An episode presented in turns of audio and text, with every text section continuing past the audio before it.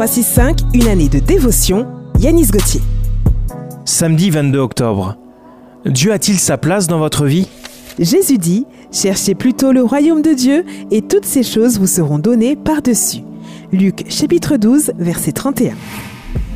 Il m'est arrivé de discuter avec une personne qui apparemment gagnait bien sa vie.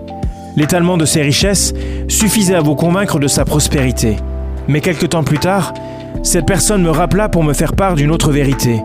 Mon cœur est vide et chaque jour je flirte avec la dépression.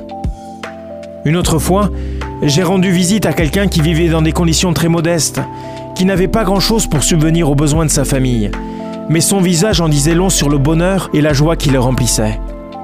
Quelqu'un dit un jour, il y a un vide dans le cœur de l'homme que seul Dieu est capable de combler. La différence entre ces deux personnes ne se résume pas dans la richesse de l'une ou dans la pauvreté de l'autre, mais dans la présence ou l'absence de Dieu dans leur vie. Il n'y a rien de mauvais à bien gagner sa vie, il est également bon de travailler à augmenter ses ressources financières lorsque celles-ci nous font défaut. Toutefois, vous pouvez être milliardaire, mais si Dieu est absent de votre cœur, de vos projets, de votre famille, vous êtes le plus pauvre de la terre.